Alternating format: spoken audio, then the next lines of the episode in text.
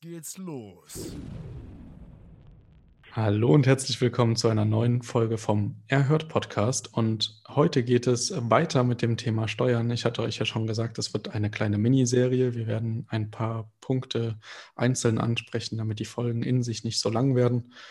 Und heute geht es ähm, weiter mit ähm, dem Steuerteil 2. Wir hatten schon den Cliffhanger.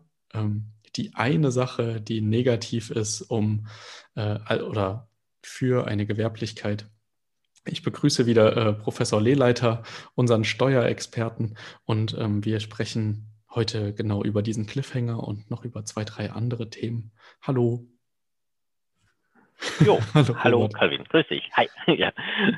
So, genau, steigen wir gleich wieder ein, ja. Die äh, Zeit ist kostbar. Und zwar hatte ich ja gesagt, es gibt eine Sache, die äh, ein Riesenunterschied ist zwischen dieser gewerblichen Einkunftsart und der Vermietung und Verpachtung. Und da geht es um meine Möbel. Also Möbel, Einrichtungsgegenstände, alles, was ich in diese Wohnung packe. Die kann ich abschreiben, ja, die kann ich auch sofort als Aufwand geltend machen, ob ich jetzt im Gewerbe bin oder in der Vermietung. Da ist auch kein Unterschied. Ja. Der Riesenunterschied besteht darin, was passiert denn mit den Sachen, wenn ich sie nicht mehr in der Ferienwohnung habe, in der vermieteten Wohnung, sondern wenn die jetzt bei mir privat rumstehen.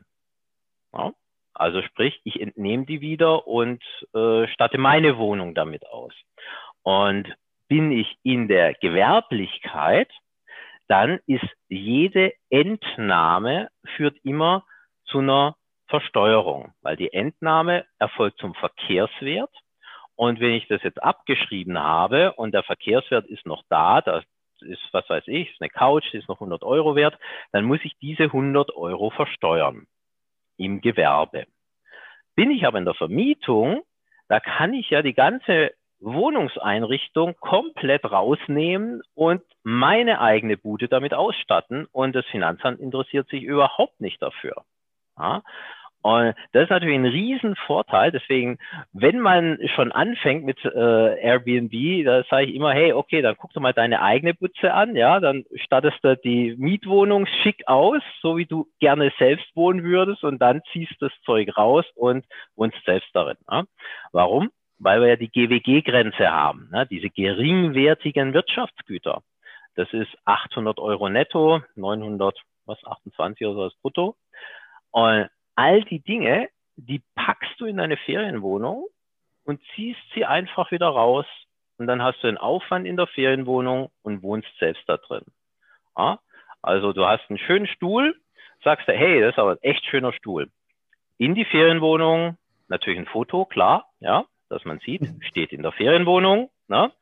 Ähm, bis zum Jahresende sollte dieser äh, Stuhl auch im, in der Ferienwohnung stehen.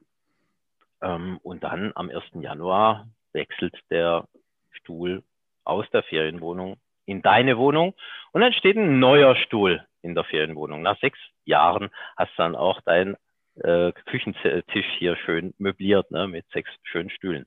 Also das geht halt nur im Vermietungsbereich, ne, dass du all das einfach wieder rausnehmen kannst, ohne dass Steuern anfallen. Ja, ja verstehe. Das klingt natürlich super. Vor allem. Ähm, ja, und absolut legal, ja. ja. ja. Also alles, was du da reinstellst, ob das eine Vase ist, alles, alles, alles, alles, was du in diese Ferienwohnung reinstellst, setzt du steuerlich an. Wenn es unter der GWG, unter dieser 800 Euro Nettogrenze ist, ähm, schreibst du es sofort ab na, ich empfehle immer, lass es bis zum 31.12. drin. Worst Case könntest du auch sagen, ich stelle es nur einen Tag rein, wird dann da ein Tag genutzt und dann nehme ich es wieder privat, aber wir wollen es ja nicht übertreiben. Ja, wir sind ja, äh, ne? Und ähm, da, da, das war's, ja. Und momentan äh, kannst du ja sogar äh, dann noch degressiv abschreiben, ja, 25 Prozent, wenn es halt teurer ist, ne, wenn was hast, wo zehn Jahre hält, eine Einbauküche oder ähnliches, ne, ähm, dann ist natürlich, sollte die Ferienwohnung auch den gleichen Zuschnitt haben wie bei dir. Ne? Aber so, die schreibst du über 25 Prozent im ersten Jahr ab, dann im nächsten Jahr vom Rest Nummer 25, nach drei Jahren ziehst die raus, nimmst sie zu dir rüber. Ähm, all das kannst du machen. Ne? Und das geht halt nur in Einkünfte aus Vermietung und Verpachtung. Deswegen ist es ja so toll, möbliert zu vermieten. Ja? Ja, sehr spannend. Das ist natürlich äh, auch ein kleiner Hack, den wahrscheinlich nicht ganz so viele kannten. Jetzt wisst ihr Bescheid, wie ihr eure Wohnung schick macht. genau. Aber nicht versehentlich die Fotos von der eigenen Wohnung dann reinstellen. Ne? Das, äh, wie gesagt, die müssen vorher müssen die schon in der in der Ferienwohnung alle drin sein ne? und dokumentiert ist wunderbar, alles easy. Hm? Sehr ja. cool. Ähm, wenn wir jetzt schon bei Steuerspartipps sind, ähm, im Zuge der Vermietung, ähm, hast du da noch äh, zwei, drei andere Lifehacks für uns parat, die wir äh, vielleicht so ähm, im allgemeinen Verkehr gar nicht so mitbekommen oder gar nicht auf dem Schirm haben könnten? Ähm, äh, sagen wir es mal so, ich bin manchmal überrascht. Also es gibt so zwei Kategorien von Steuerpflichtigen, von Menschen. Die einen, die sind so ein bisschen vorsichtig im Finanzamt gegenüber und bei den anderen, die sind so, ähm, ich probiere alles aus. Ne? Und also gerade bei der äh, möblierten Vermietung, also ein Blumenstrauß im Jahr ist ja wohl überhaupt kein Thema. Ne? Da müssen ständig frische Blumen drin stehen und äh, also alles, was da wirklich mit dieser Vermietung zusammenhängt, das sollte man ansetzen ist natürlich ein bisschen schwierig, wenn man ständig frische Blumen kauft und man hat überhaupt keinen Gast. Ne? Also das passt dann wieder nicht so zusammen. Ne? Ja, aber ansonsten ne, ist klar, wir, man muss so sein Mindset darauf orientieren, dass alles, was mit dieser Vermietung zusammenhängt, auch steuerlich abzugsfähig ist, also steuerlich geltend gemacht werden kann. Und wie gesagt, das fängt mit allem an, was da drin ist.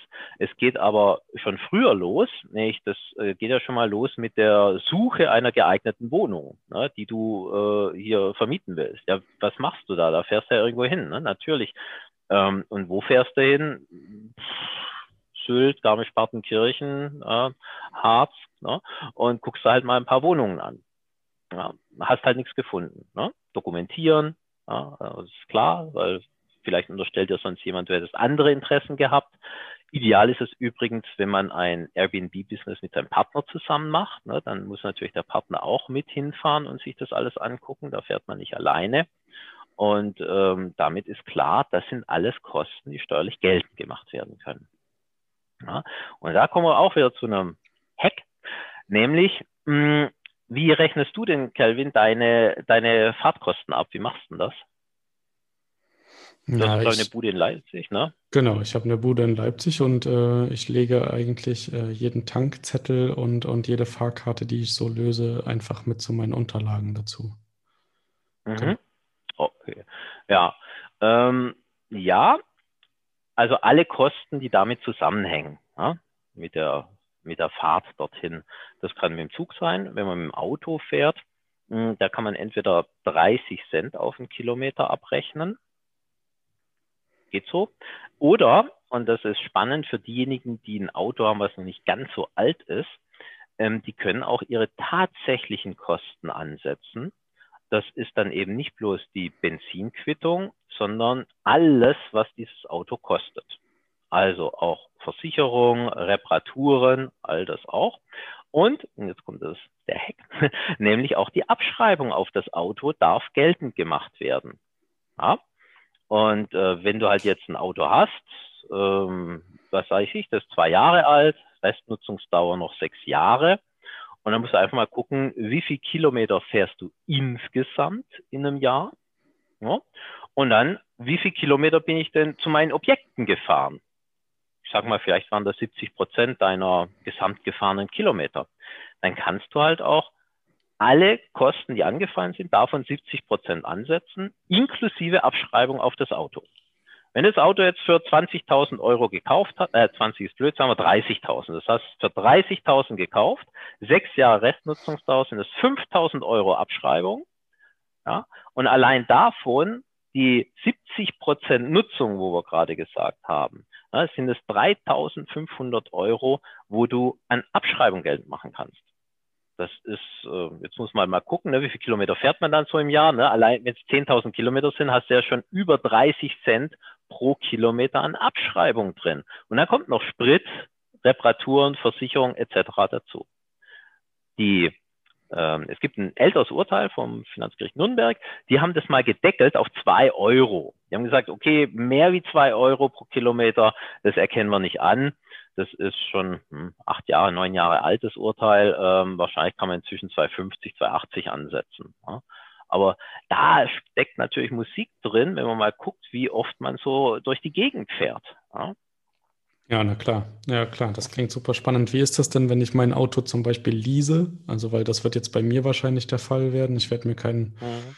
Eigen, eigenes Auto kaufen, sondern es nur leasen. Ist das da ähnlich, dass ich die Leasingrate einfach mit reinziehen kann und alles, was sonst so an Versicherung und so anfällt, auch? Genau. Du ziehst alles mit rein wirklich auch die Leasingrate, alles sozusagen großer Schuhkarton. Ne? Und zum Jahresende machst du die Aufteilung. Und ähm, der eine oder andere hat vielleicht schon mal von einem Fahrtenbuch gehört. Ja? Ähm, das ist das gut. Du musst kein Fahrtenbuch, kein steuerliches Fahrtenbuch dafür führen. Das müsstest du wieder nur im Gewerbebetrieb und da wollen wir nicht hin, ne? sondern für Vermietung und Verpachtung. Und ähm, da musst du kein Fahrtenbuch führen, sondern nur Aufzeichnungen. Das heißt, du machst dir eine Excel-Liste zum Jahresende, mache ich genauso. Zum Jahresende setze ich mich hin, habe meinen Kalender, mache meine Excel-Liste, wo war ich laut Kalender an dem und dem Tag. Okay, bin ich von hier nach hier gefahren. Das waren die und die Kilometer. Mache ich einen Strich drunter. Am 1. Januar wird immer mein Tacho fotografiert, dann weiß ich genau, wie viele Kilometer bin ich insgesamt gefahren, ist auch dokumentiert. Und da habe ich dann meine 98 Prozent Fahrten für meine Anstellung, für meine Immobilien, zack, zack, zack, alles. Ne? Und dann setze ich halt die Gesamtkosten ab. Und das geht eben auch mit Leasingraten. Der Clou, um das vielleicht noch zu bringen, weshalb du dir vielleicht nochmal überlegen solltest, ob du wirklich liest, ist, nach äh, das Auto, nehmen wir mal an, wir haben jetzt die sechs Jahre rum, dann ist es ja abgeschrieben. Dann kannst du leider gar keine Abschreibung mehr geltend machen. Aber dann kannst du es ja zum Beispiel an deine Frau verkaufen.